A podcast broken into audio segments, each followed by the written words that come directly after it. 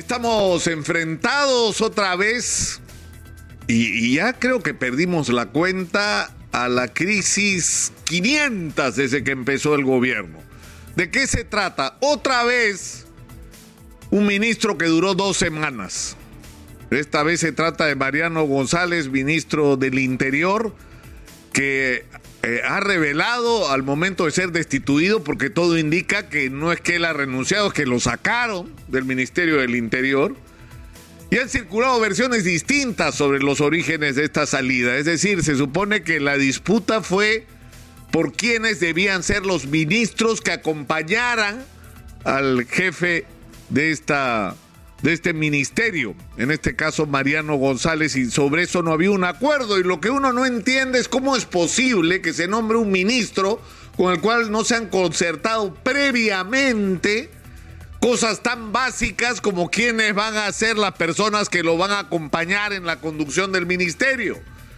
Pero un ministro además que en el momento de salir del ministerio, después de haber aceptado un cargo, yo le pregunté cuando estuvo acá, ¿por qué aceptaba ser ministro de un gobierno al que tanto había criticado, con el cual tenía muy pocas coincidencias? Y lo que dijo era que había todavía una esperanza de que las cosas se enderecen en este país y que sea posible tender puentes y asumir las tareas urgentes que los ciudadanos demandan se resuelvan. Bueno, hemos terminado una vez más en medio de un escándalo. El ministro sostiene que él está convencido de que el presidente es parte de una red de corrupción. El exministro sostiene que él está convencido de que el presidente lo ha sacado porque quiere proteger a los prófugos de su entorno que están perseguidos hoy por la justicia, su sobrino, su exsecretario y su exministro de Transportes y ha tenido que ir a la fiscalía porque no basta con que lo diga, lo tiene que acreditar. Pero lo que es cierto es que esto no hace más que llevarnos otra vez al mismo punto. Es decir, la situación en el Perú es insostenible. Insostenible. No podemos seguir revolcándonos en el fango como estamos haciendo desde hace tiempo. En un contexto además en el que colaboran no solamente políticos, sino medios de comunicación y donde el denominador común de la agenda es no ocuparse de los problemas de los ciudadanos. Entonces tenemos que salir de esta situación y supuestamente la fiscal de la Nación, Patricia Benavides, nos estaba dando la salida. Es decir, es cierto que la constitución no permite que el presidente sea acusado. Está bien, pero la constitución, que tendría que ser cambiada en ese punto, porque es el colmo que un presidente sospechoso de corrupción no pueda ser acusado. O sea, no tiene pies ni cabeza que aceptemos eso como algo razonable.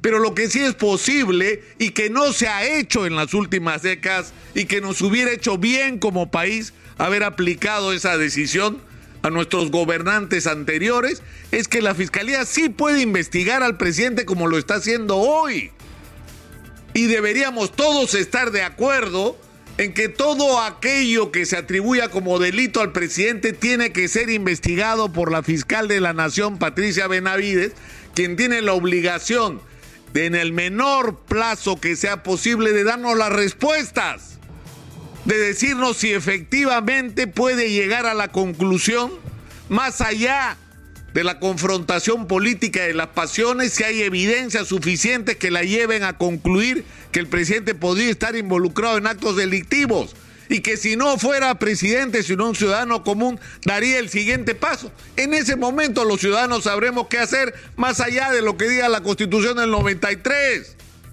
y lo que diga el artículo 117. Si la fiscal de la nación nos dice a los ciudadanos, yo sospecho, yo tengo la convicción de que el presidente esté involucrado en actos de corrupción, pero no lo puedo acusar porque la constitución me lo impide. ¿Qué creen ustedes que va a pasar en este país? ¿Qué creen que va a pasar en este país? Que tengan o no tengan 87 votos en el Congreso va a ser lo de menos. Porque lo que vas a tener es a la gente en la calle indignada, la gente que votó en contra y la que votó a favor de Pedro Castillo. Pero el problema no es solamente ese, esa es una parte del problema. El país no puede seguir en esta situación en la que no se discute y no se afrontan los problemas más urgentes los ciudadanos. Hay que repetirlo todos los días. La gente está esperando respuestas para la crisis de inseguridad, para el alza de precios, para el alza de los combustibles, para la falta de empleo, para la crisis alimentaria que ya se deja sentir en sectores y de los cuales eh, esta crisis tiene una expresión y solamente una expresión en las ollas comunes, que son una manifestación de lo que ya está pasando por la caída brutal de los ingresos para demasiada gente. Entonces, ¿en qué momento nos vamos a ocupar de los problemas de los ciudadanos y de las respuestas que hay que dar a, sus, a sus urgencias? Pero por otro lado, ¿en qué momento vamos a asumir los retos que tenemos como país? De atraer la inversión minera porque ahí está la caja para poder resolver todos los problemas del país. Pero es necesario también discutir cuáles son nuestros planes, a dónde diablos vamos como país. ¿Cuál es nuestra proyección? ¿Qué pretendemos hacer? O sea, ¿qué es lo que vamos a, a ofrecerle a las nuevas generaciones como futuro? Porque de eso no discutimos, porque esa no es la agenda nacional. Y lamentablemente estamos enfrentados a una situación en la que ya se cae el presidente Castillo. ¿Quién va a entrar? ¿La señora Dina Boluarte que lo va a hacer mejor? Ya, y se cae la señora Dina Boluarte. ¿Quién va a entrar? ¿Me pueden decir?